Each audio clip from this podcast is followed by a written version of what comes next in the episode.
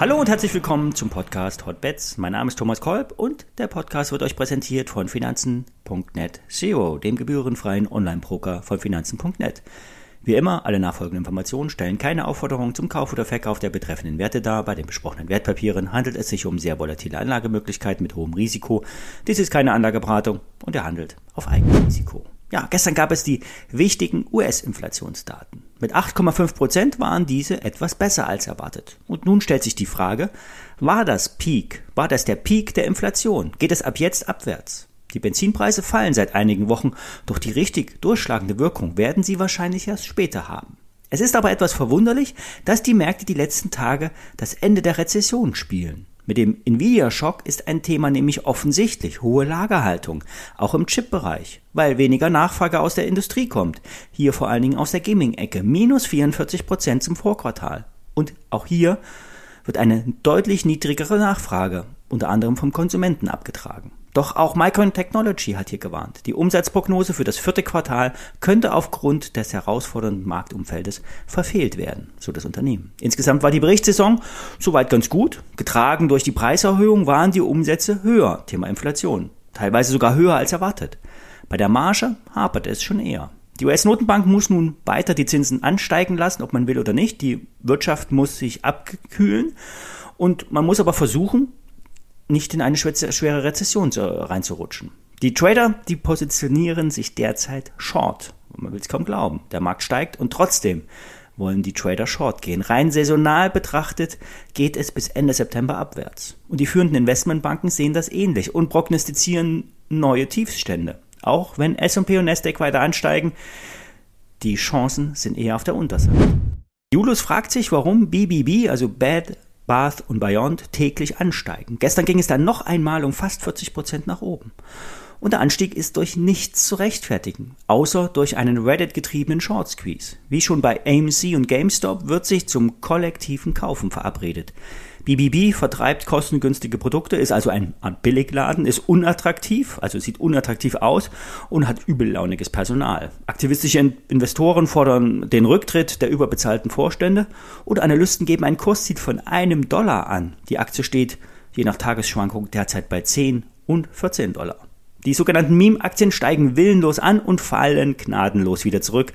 Fazit, Finger weg, hohes Verlustpotenzial. Der nächste Wert aus der Hörerecke ist Dermafarm. Ronen, ein Hotbeds-Hörer, fragt nach. Dermafarm, der Arzneimittelhersteller, hat unlängst eine Übernahme angekündigt. So soll der französische Konkurrent Arco Pharma äh, übernommen werden. Die Firma ist führend auf dem Markt für Nahrungsergänzungsmittel und nicht rezeptpflichtigen Medikamenten. Und mit der geplanten Übernahme soll das Geschäft weiter ausgebaut werden. Das ist nun schon die zweite Übernahme in diesem Jahr für Dermafarm, auch wenn der Kauf der Franzosen erst formal in 2023 abgeschlossen sein wird. Die Bärenberg Bank begrüßt die Übernahme. Der Kaufpreis ist angemessen und das operative Geschäft wird dadurch gestärkt. Das Kursziel wurde mit 75 Euro in der Aktie bestätigt. Doch Dermafarm hat auch durchaus auch schon mal Schwäche im operativen Geschäft gehabt. Und der Ko äh, Kooperationspartner BioNTech hat kürzlich mit Umsatzverschiebungen ähm, enttäuscht.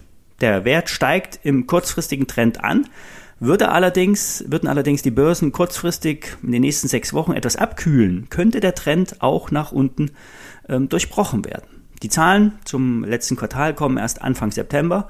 Mittelfristig sind die Aussichten positiv, kurzfristig hat sich die Aktie bereits gut erholt.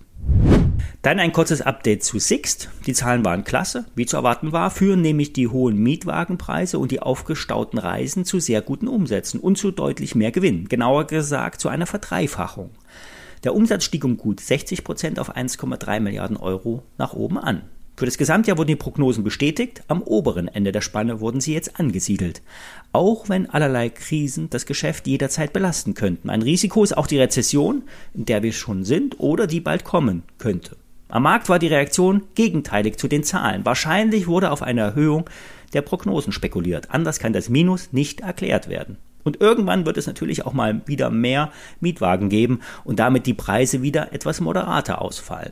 Der Kurs der Vorzüge hat auf jeden Fall noch Potenzial, auch wenn der Ausbruch aus dem kurzfristigen Abwärtstrend erst einmal nicht geklappt hat. Blicken wir noch schnell auf den Trade der Woche, auf die TUI. Der Schein, der war schon 20% im Plus, ist nun aber wieder zurückgefallen. TUI hält weiterhin an einem Geschäftsjahr mit Gewinn fest, auch wenn die Turbulenzen an den Flughäfen zu aktuellen Belastungen führen. Hier wurde vor allen Dingen äh, UK angeführt. Es sollen über 200 Flüge wegen Personalmangel am Boden gestrichen worden sein. Doch aktuell scheint es wieder zu laufen, sagt zumindest die TUI. Wie so viele Konzerne wird auch die TUI an der Preisschraube drehen. Mit der Inflation lässt sich einfach vieles erklären. Zumindest wird es zu mehr Umsatz führen. Ob TUI damit gleich mehr Geld verdient, bleibt abzuwarten. Ich werde mich erst nächste Woche wieder bei euch melden. Ich wünsche euch eine gute Zeit. Bis dahin. Thank you.